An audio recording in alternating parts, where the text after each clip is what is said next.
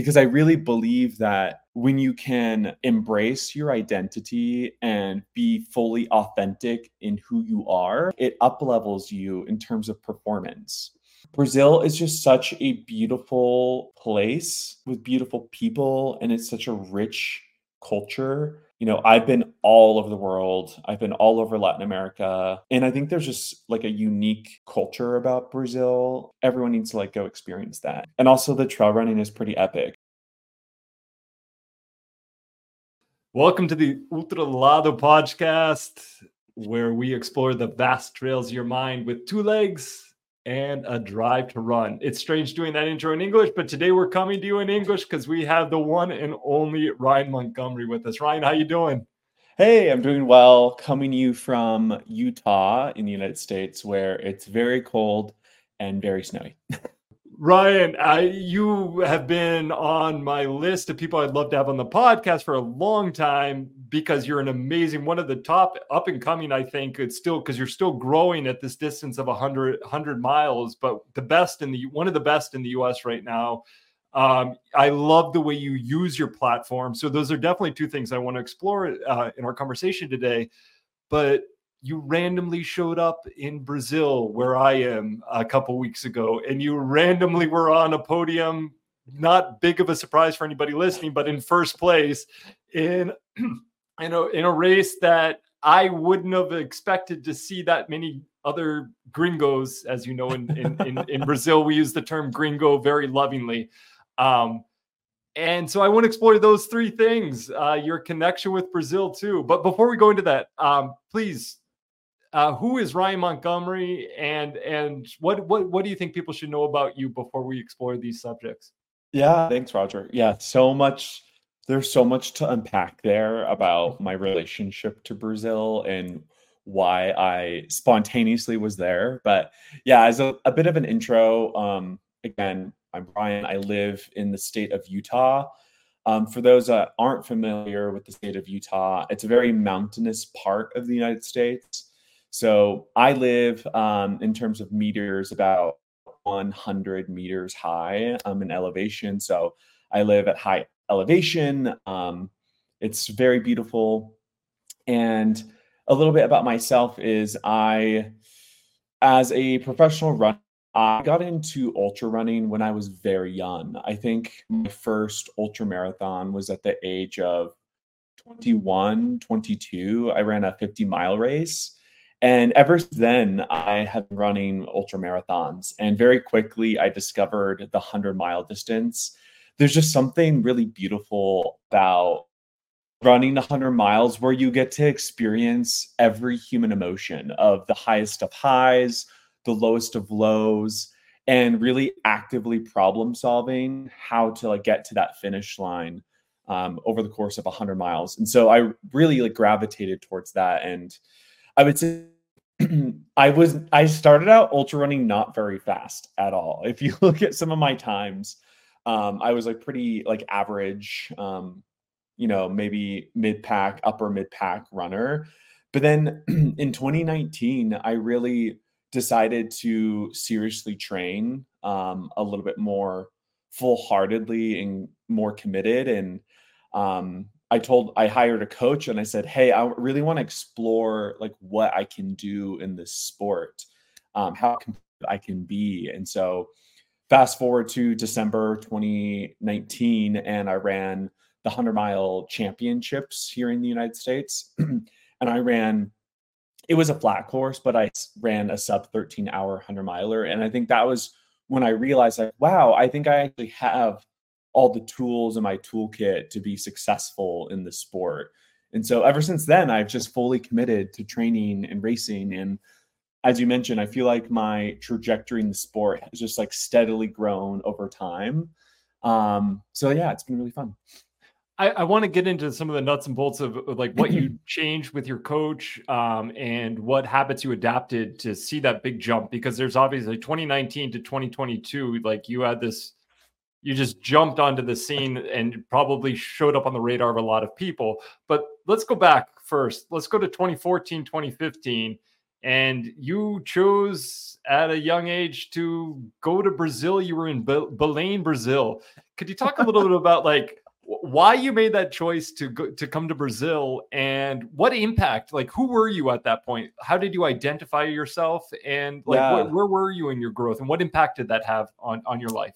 Yeah, thanks for asking. I, I don't know if we talked about this. Maybe we did before the recording right now, but so today I identify as a queer person. I'm openly queer, um, identify as a gay person, and more like gender fluid, I would say, non binary, um, because I like to express both my masculine and feminine side, which we can jump into that. But back in 2014, 2015, when I lived in Belém, I so I grew up Mormon. I grew up LDS. Um, I think it's the Igreja de Jesus Cristo dos Santos dos Últimos Dias, which I'm sure for people in Brazil, you've seen those guys in white shirts. Uh, they, like come, they come knocking on your door here. They come knocking on your yes, door here. They're too. very aggressive there. So I was one of those people in Belém. And so yeah, that's that's my connection to Brazil. I did my Mormon mission there, and you know they not only was I in Belém, but I was in the interior do Pará. I was I started my first area was actually Altamira, which is a place like being like really far in the interior of the state of Pará. So yeah, I like quickly jumped straight into Brazilian culture. I didn't really speak Portuguese that well. No one spoke English. That's where I learned Portuguese so quickly and became fluent in probably like four months. Um, so that's my relationship to Brazil as I was a Mormon missionary. Um, and yeah, and then just like a fun fact about me is uh, obviously being gay and Mormon does not work and is not very compatible. so you know, a few months or a few years after that time in Brazil, um, I'm no longer a member of that community, um, but still love Brazilian people, obviously because I've spent so much of my life there and I, I, you know, I feel like I was given so much from the people that like a lot of the people whom I like stayed with or visited like had almost nothing, but they gave me everything at the same time. And so I just am like so grateful for like the culture and experiences I had there. Well, so help me. Uh, I, I, know moving to another country um, and learning another language are two huge things in that can um, I don't even want to say change personality, but will aid someone's personality uh, to become more courageous in who they are. Mm-hmm. Um, I can speak for myself for that.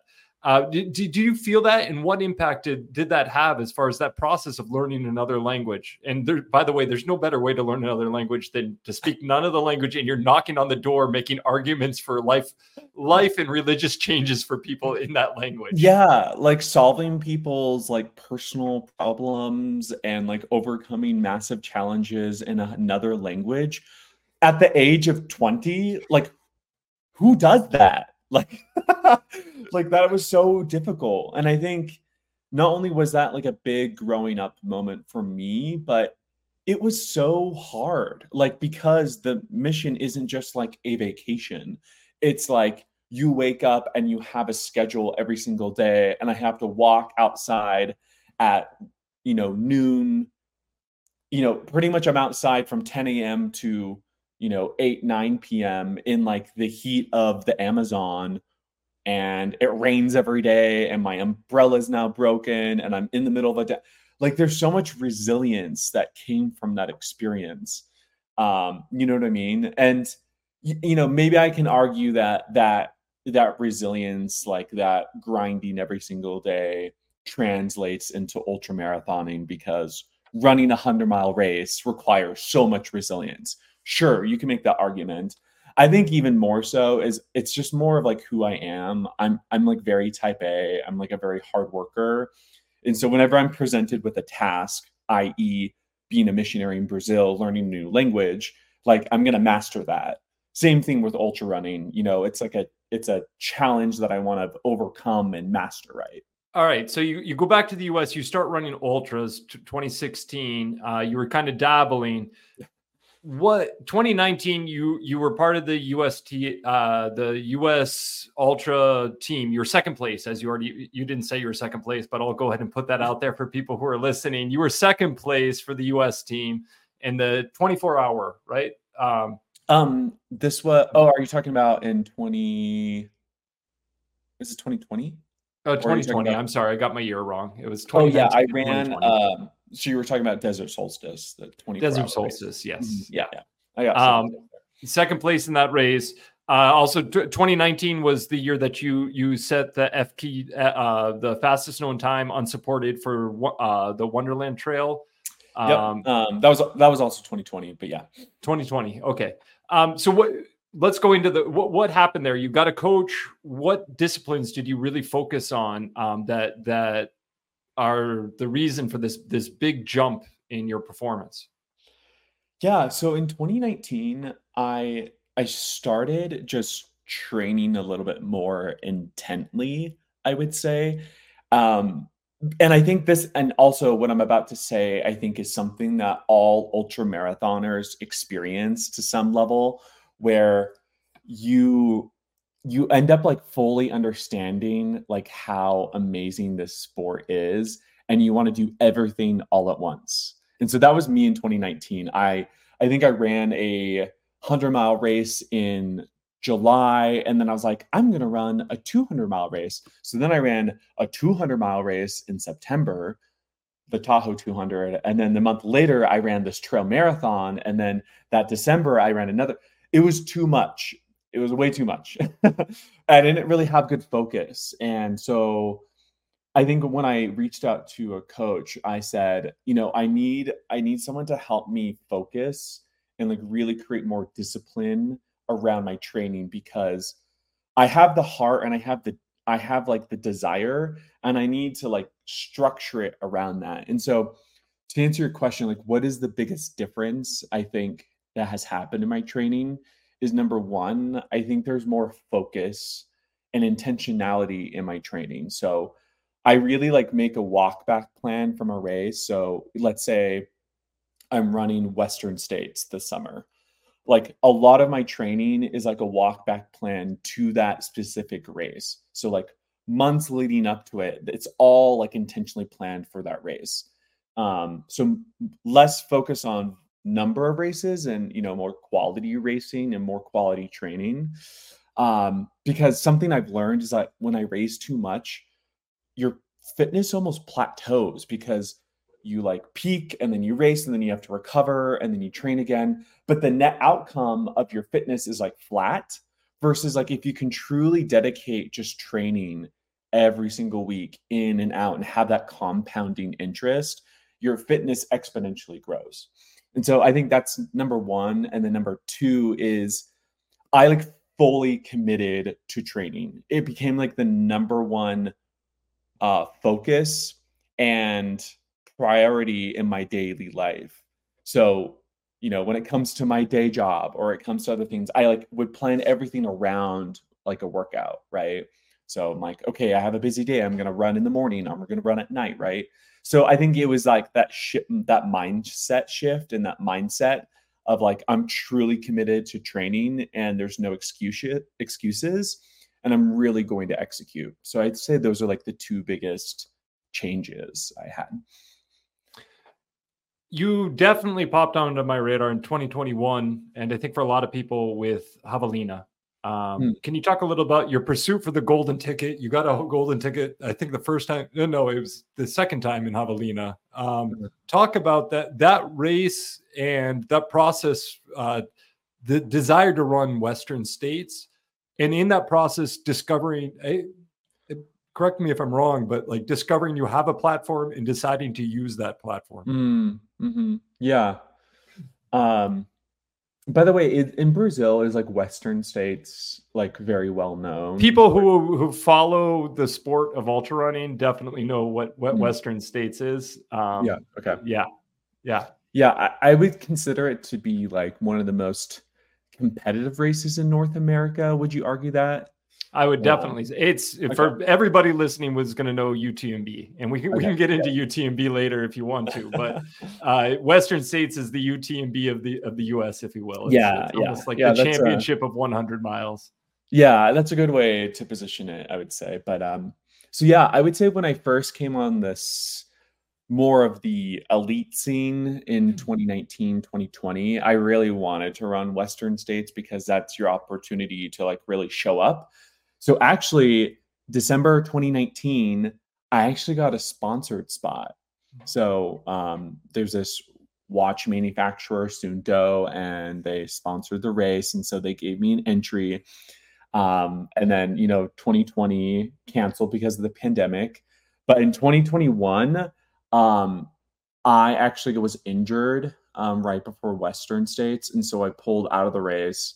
So I decided to, you know, if I wanted to run in 2022, I had to like re-race, and so that's where Javelina came into play. Um, Javelina is a race in Arizona. Um, I think it was December 2021 I raced, and I was just so I wanted to run Western States so bad, and in order to get there, you have to place top two at this race. And so, yeah, I really gave it like my full commitment to like really have that outcome of getting a golden ticket. And I'm so glad it worked out in my favor.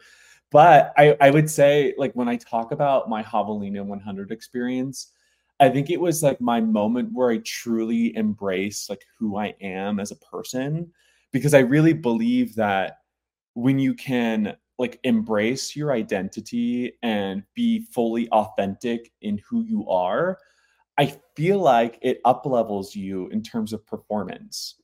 Um, in so many different ways. And and I think Javelina was my way of like embracing my my orientation, my expression of my person as myself. And so that was just like a really beautiful day for me. Um, and it yielded a great performance as well. Um, so I got my golden ticket, but you know, the saga of me in Western states like does not end there because in 2022 where I was supposed to run Western, I got injured again, so I decided to pull out of the race, which meant I had to race my way in again. And then just this last winter, I got a golden ticket again in New Zealand, and then ran my first Western States um, just this last summer in 2023. So it was like quite a saga, but we finally got there. and so you, you, you said something really incredible there. This uh, ident- finding your identity and mm-hmm. being able to, to perform better, um, maybe at, on any stage, but definitely in the performance stage of running.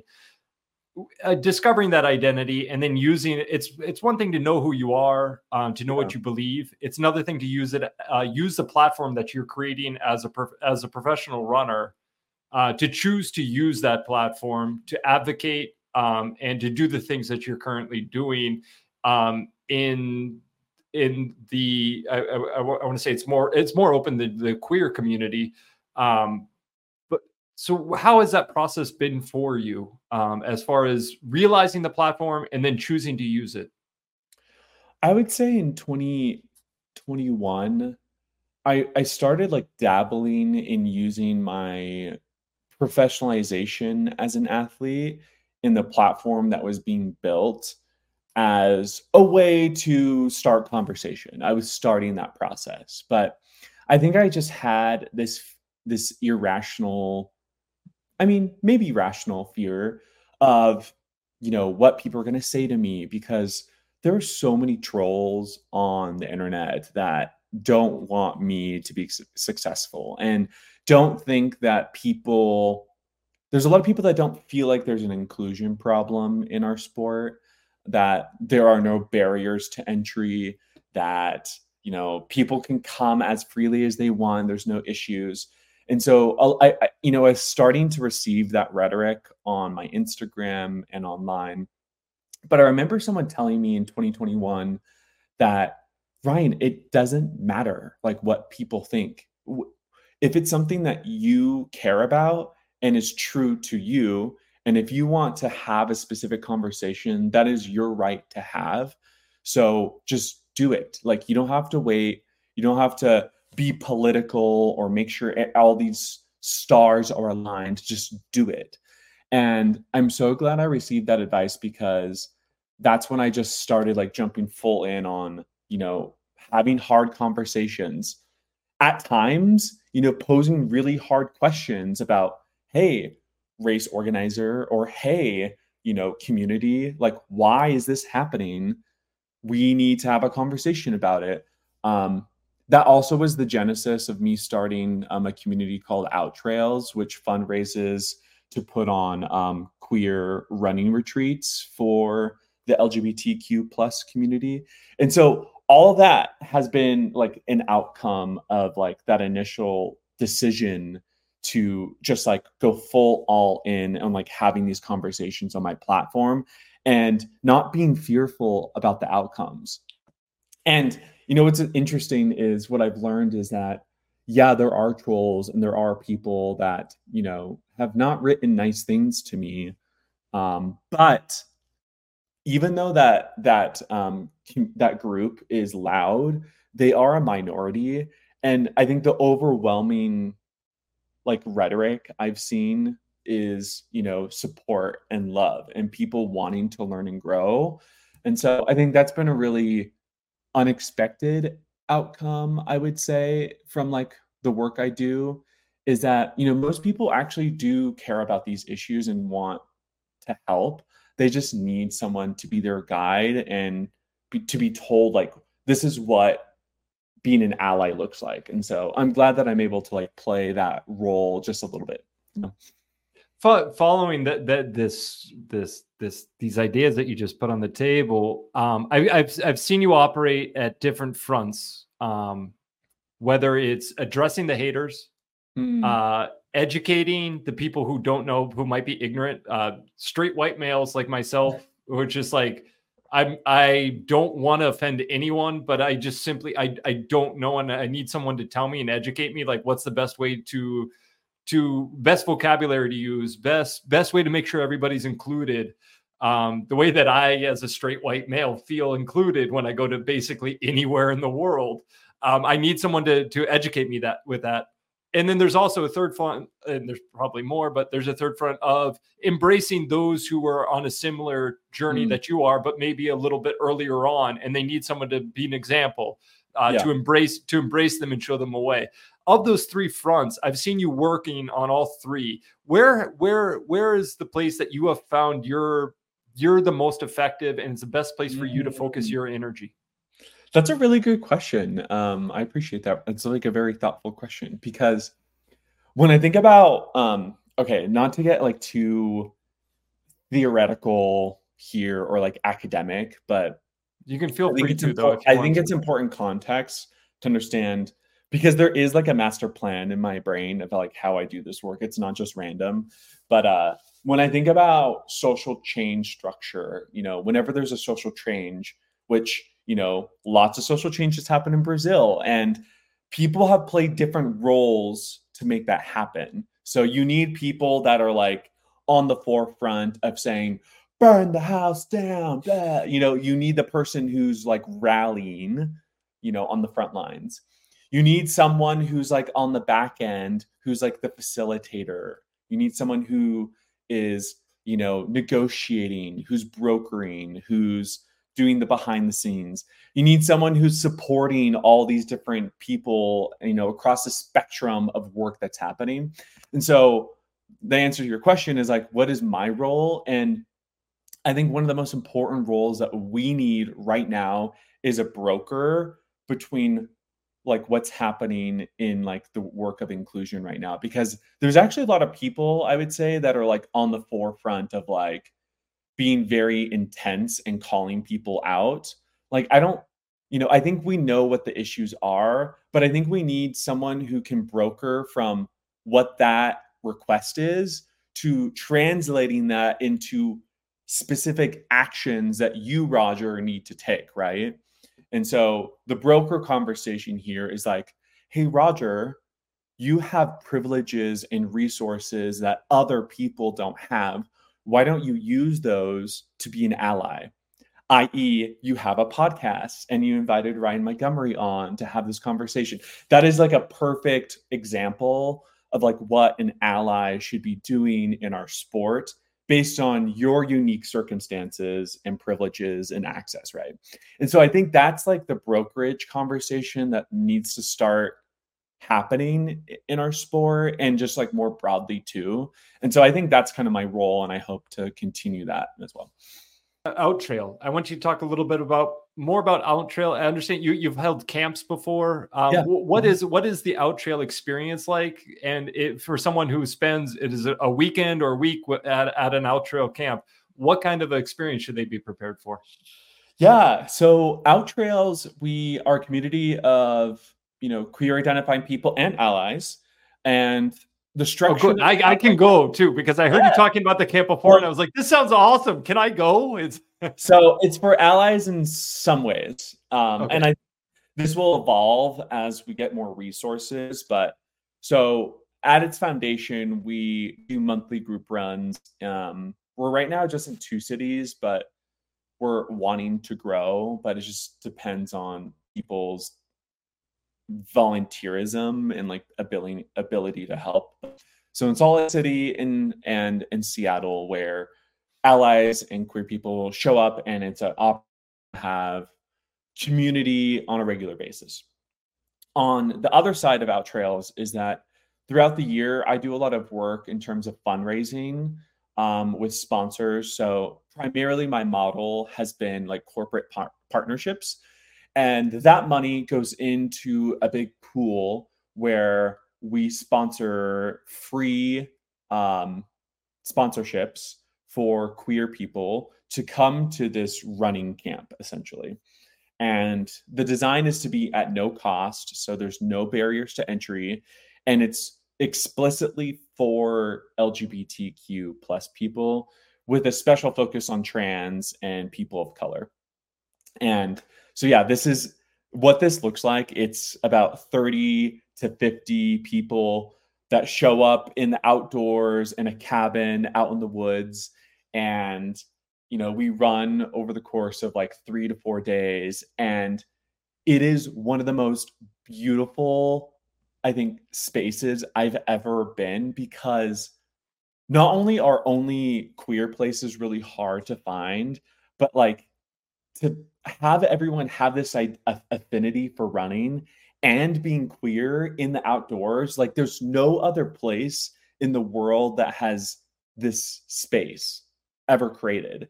And so the stories that i've heard have just been so amazing where um you know this um for example we we hosted an out trails retreat in washington state two three months ago and this trans uh, woman came from another part of the country and she said that this is the first time she's ever ran with another trans person. And so just like let that sink in. Think about how you run with other people like you every single day.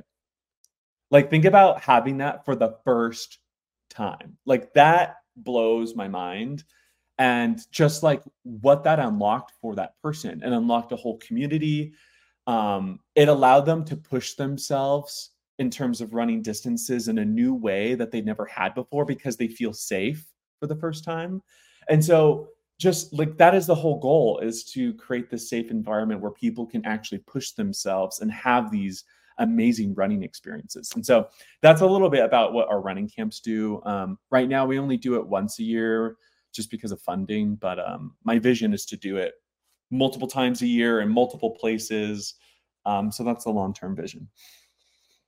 Um, I, there was last week we had a, a, a trans person on on the, the, podcast, and one thing that she said that really touched me was growing up, she never had role models in Brazil mm. other than or examples to follow. The only examples she saw were were prostitutes, um, mm. and and wasn't even speaking bad, but it's just that was literally the only trans people that she saw growing up were that, and she identified as a trans person even at an early age.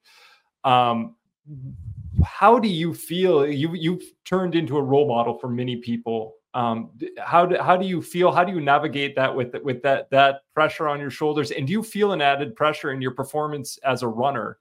Um, that you maybe would be letting people down who are now looking up to you? So the last part of your question is do I feel added pressure because I represent a, the queer community?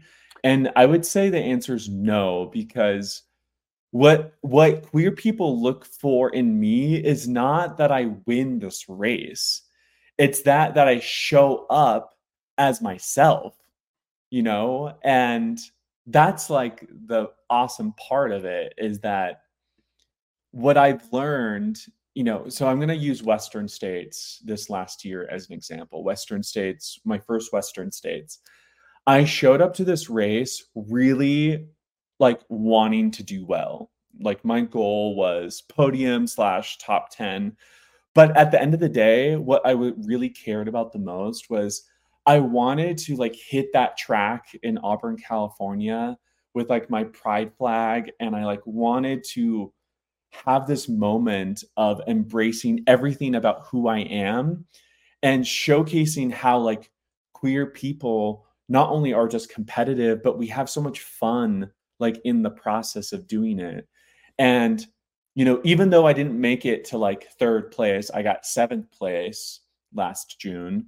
But like that was everything for the queer community is like that I not only showed up authentically as myself, but I was able to like embrace myself and like rally all these people in the process. And so that's like it's not about that it's not about getting first place it's about just like being myself and and and yeah that i think that's like that makes it easier i would say because you know now that i've learned what it means to embrace myself and i'm comfortable in my own skin um i just need to race more now so Right. Not not every uh, athlete chooses to use their platform uh, for for any cause. Um, so some athletes they just want to be athletes, um, and I, I want to give space for them. I have to say, as a fan of the of, of ultra running, actually, as a fan of any sport, I always I enjoy I enjoy watching athletes who take up a cause, who who fight for things that they think are as important that are go way beyond the sport.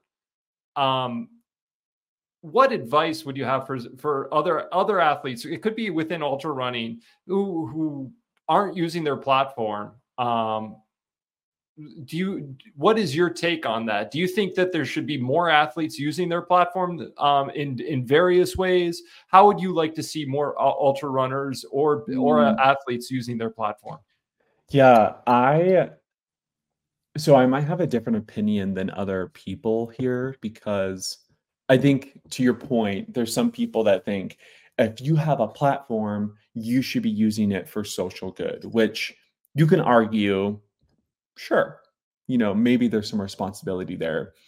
As someone who has a lot of trauma growing up from being queer, I understand that it takes a certain you have to get to a certain point of you know processing your own issues to even like get to the point where you can even do that.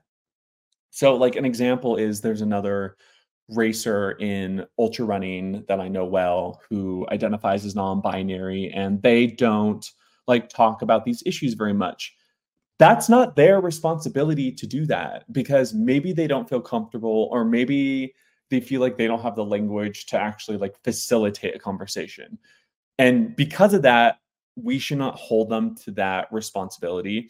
Same thing with like someone who has an eating disorder who has like processed that, you know, just because you went through that and you've been able to like come on the other side of that doesn't mean that you sh- need to like talk about it. Like that's your own personal discretion. And so that's kind of my point of view is that, you know, if you can talk about it, great.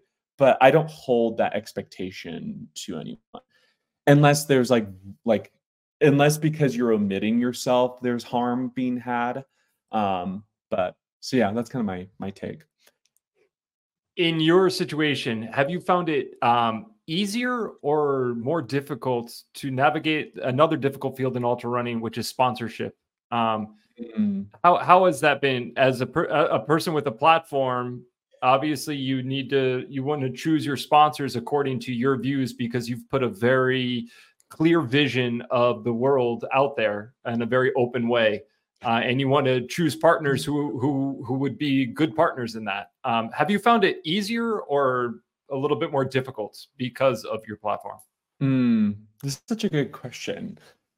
Um, I thought about it, but not like in such a public setting like this. And so I appreciate the question. I feel like it's been easier and harder. And I would say it's easier because I think our world values specialization. Sorry, I so by the way, I come my professional background is like consulting, business sales. Um, so I speak like a capitalistic business person. So I'm sorry. Um, it's just who I am. but yeah, so I'm using this language of specialization because at the end of the day, as an athlete, you are a brand and you are a marketing platform. So my specialization is ultra running with the lean of like inclusion, you know, and advocacy. And so with that, people who care about that, it's like a great, you know, a great like value add to that brand, right? So in that regard, it's been easier. I would say it's harder when there's companies, brands that don't care about some of these issues. Um, actually, you know, a little story is I'm not going to name this brand, but I remember many years ago, I had a call with this global marketing director, and I really wanted them to talk about my story as a queer person and use their platform as an opportunity to talk about these issues that queer people are facing in this sport. Um, and the mark the global marketing director pretty much just said that like we don't care that you're gay, Ryan.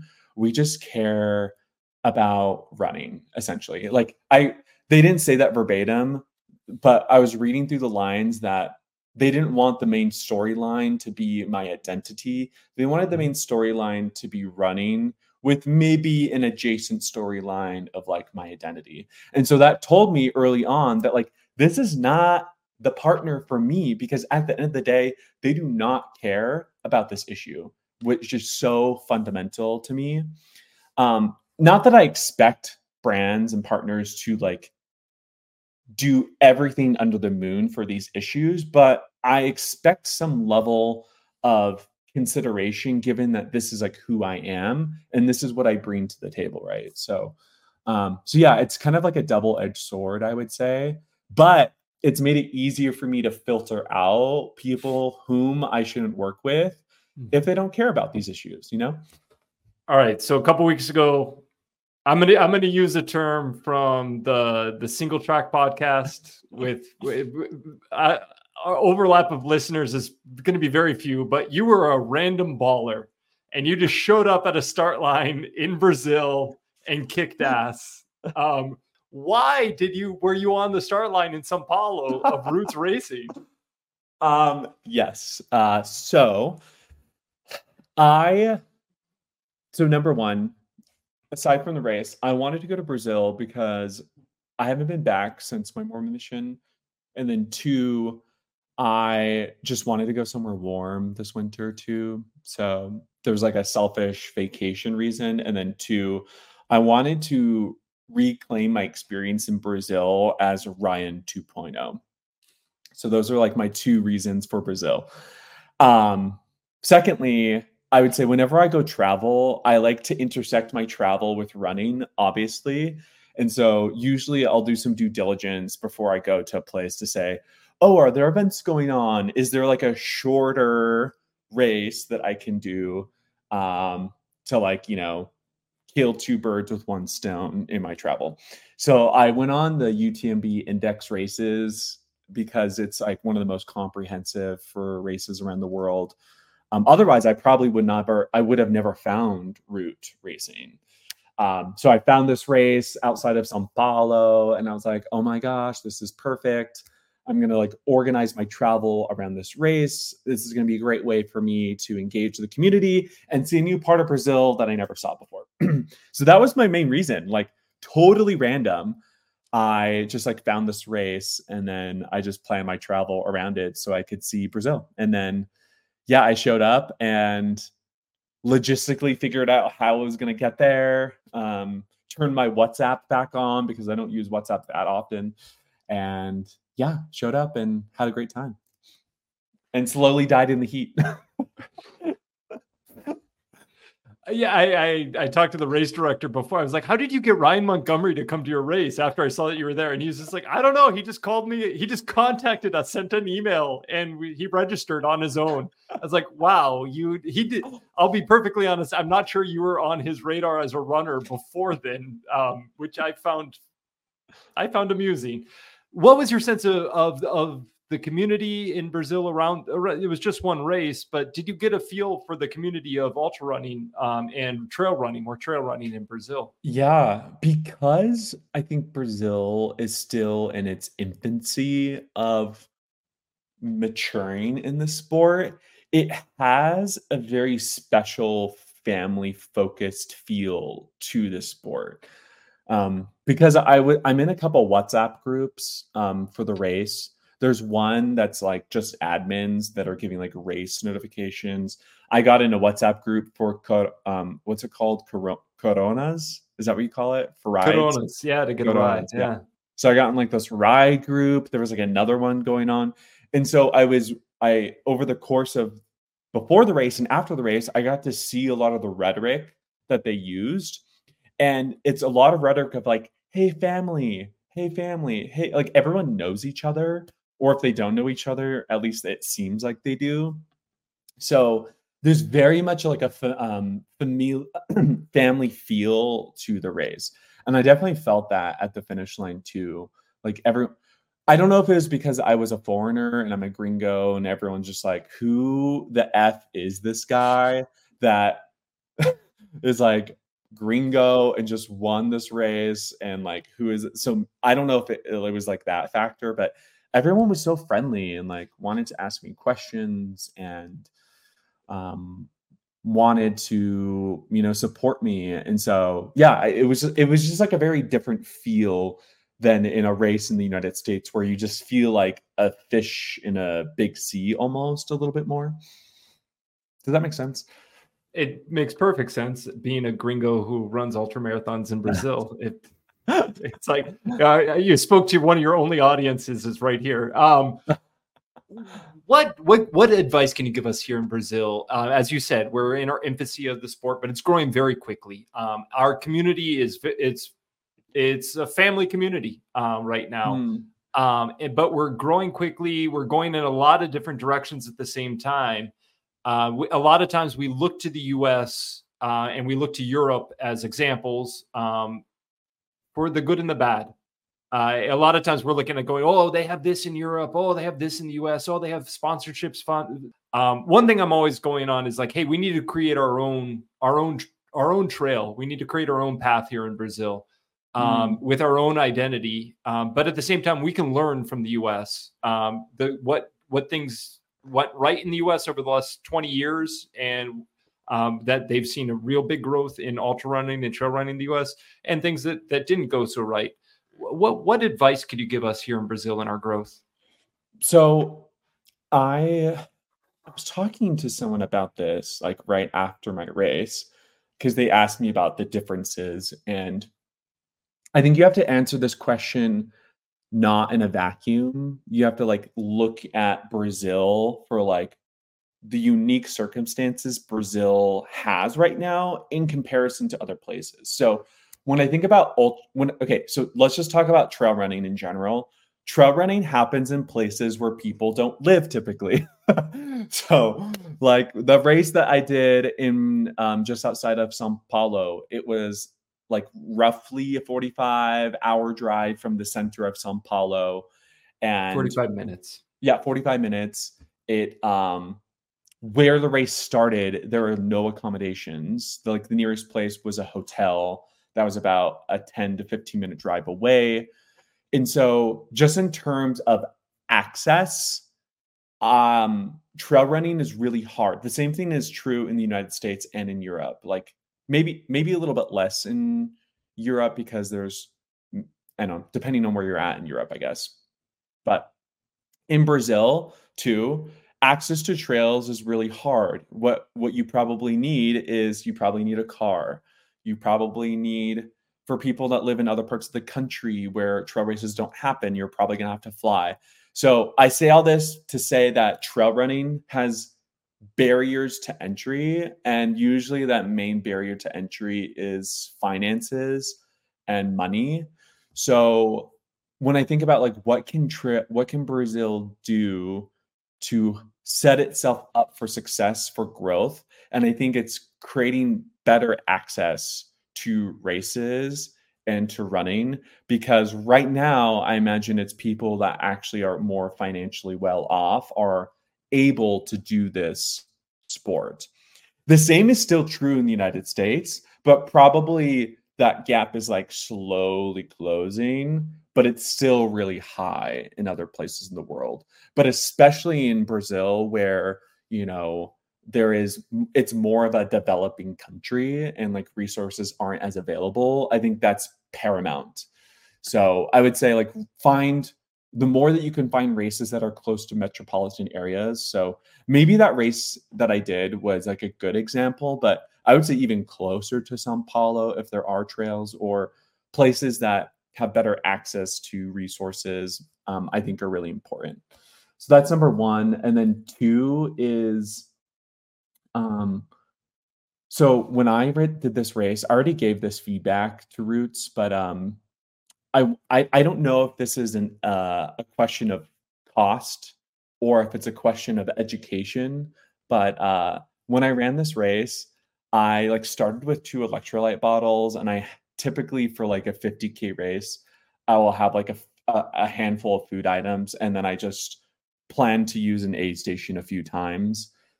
I get on course and there really wasn't that much resources available to athletes. There there was just like Coca-Cola and water and then there were like two aid stations that had like bananas and then like candy. And for me who has like I guess I have a really high standard of like what I expect because but I told the race directors this that like I've ran in many places in the world and I would say, like, at a minimum, I would expect like electrolytes because not only is it really hot outside, but maybe some of these people are ill prepared with like their own resources.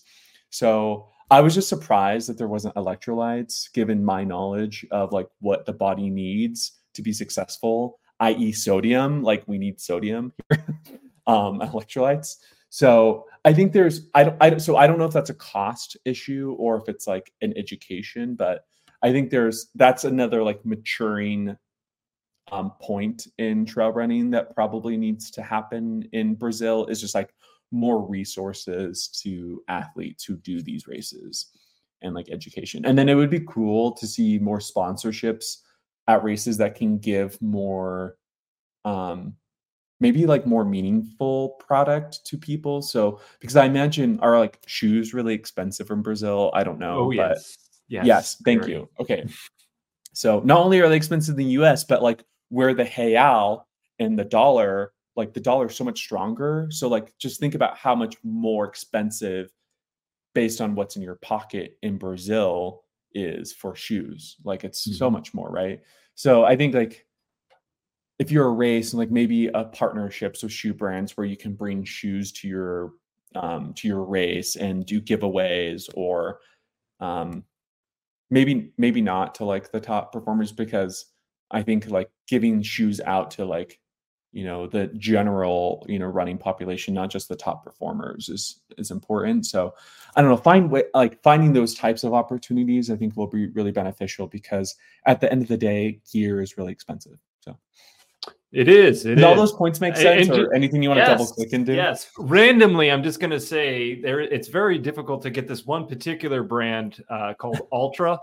Um, yeah, they're almost, non-existent there. Almost impossible in Brazil. So I just want to put that on the map. I don't know why that idea just came to me speaking to you. It's uh, maybe you can talk to someone about that. Uh, but it, it, happens to be a podcast host's favorite favorite brand of shoe that he has not had access to in a long time. Um, any i mean you you spoke a lot to races you're also your fastest known time record holder one of the one of the most famous fastest known times in in the us uh, for course is the wonderland trail what role can i more selfishly i i kind of have a i have a thing for using uh FKTs to open the sport. I see them as a way to open mm. the sport mm. where like races don't exist now as a way where you can kind of make your name, but you don't have to do all the expenses for races. Could you talk a little bit about FKTs and and your, maybe your relationship, or maybe how we could use those more in Brazil to grow the sport? Yeah, so I so I love FKTs number one because for those reasons is that outside of a race setting, you can structure a competitive scenario that pushes yourself and you can fulfill that need of like, you know, having this big challenge that you overcome and pursue. So for that reason, it's awesome. Uh, to your point of like having more access, like it would be cool to see more FKT routes, um, or even like create a like a competition almost of like pre-selected FKTs. And like over the course of the year, there's like a competition where people pursue these FKTs, and at the end of the year, maybe there's like an award structure for those particular routes and it's you know you do it whenever you want. That would be really cool to see. I've never seen that be done before um but the thing about fkt's when it comes to so my world is different because as an elite athlete i think the professionalization of our sport caters towards particular racing circuits where you need to like show up at this race because there's visibility and as a brand who sponsors you i want you in this limelight right? So i'm up against that. Um not to say that i can i can do whatever i want but um i think as someone who wants to grow in my sport i think there's like this this pull to like be at like high visibility races. And so for me that's why i haven't done many fkt's because it's hard to pencil that in into a calendar when I want to do all these competitive races. But ter- if we're talking about Brazil, I think it's a great opportunity and um, a great way to grow the sport. Um, but yeah, I just uh, my my experience with Brazil is just that one race. I don't really know what other races there are. Who are other big players? Is it primarily just in the south, or are there races all the way in the northeast in the north? I don't know.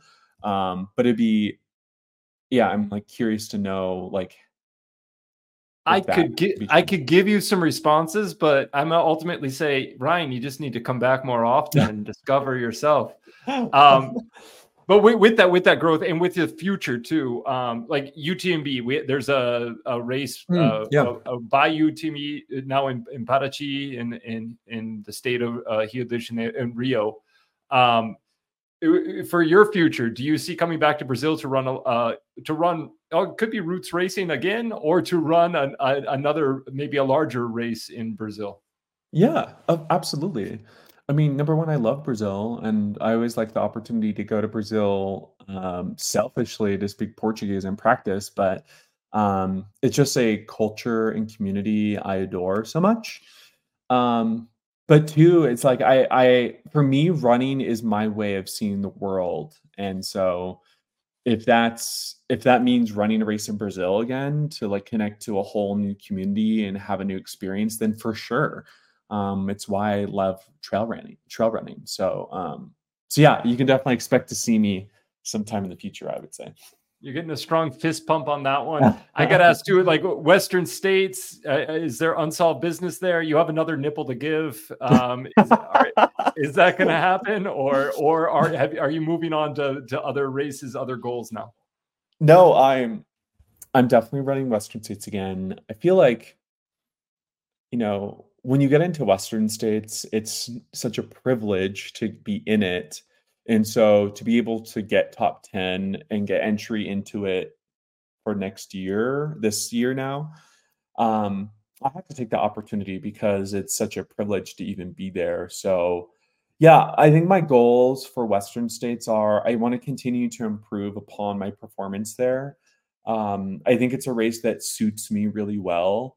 Um, I do really well with like runnable ultras um, in particular runnable 100 milers and you know western states is one of those and so for me you know last year was a great learning opportunity i learned a lot um, and so yeah i just want to keep doing better and you know maybe podium this year i think that's the goal Awesome, Ryan. Thank you so much for your time. Uh, it's been a pleasure to speak to you. Learn learn about your perspective of trail running, uh, inclusion, the way you're using your platform, um, and sharing some great advice for us here in Brazil.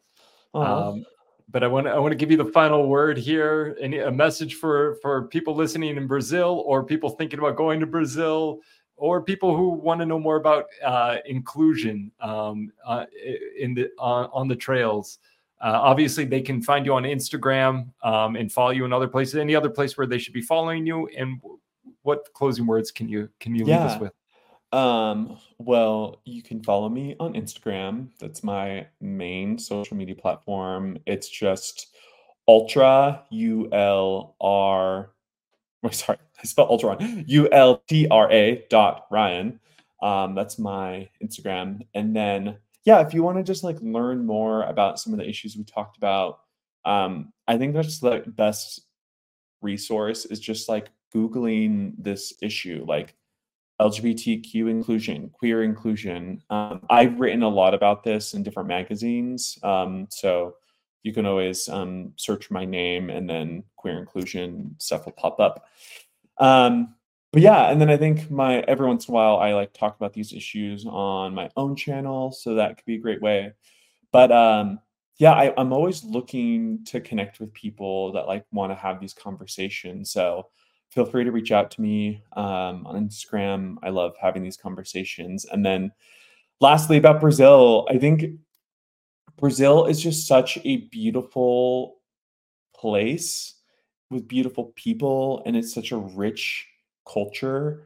Um, and so I really encourage a lot of people to go experience it. I, you know, I've been all over the world. I've been all over Latin America. Um, and I think there's just like a unique culture about Brazil. Um, and so I think everyone needs to like go experience that. And it's just like, and it's so diverse. Like you can experience so many different parts of Brazil, even in like one city. So, um, and also the trail running is pretty epic. I think my my last week in uh, Rio, I ran up to the um, Cristo uh, Redentor, like La na montaña acima lá. So I like ran up to the big Jesus Christ statue up there and like connected it from my Airbnb up on these trails, and it was like so fun. Like it was so cool to experience that and um, there's just like endless opportunities to explore there. So and you're in the middle of a na- you're in the middle of a national park in one of the yeah. largest cities in the world. It's uh it's yeah, and like as an ultra marathoner, there's like no perfect place, like no better place than like running there. So yeah, go check it out. Ryan, thank you so much. If you could, if you have five more minutes, I'm going to give you a chance to practice your Portuguese. But uh, but thank you so much for your time. Thanks so much.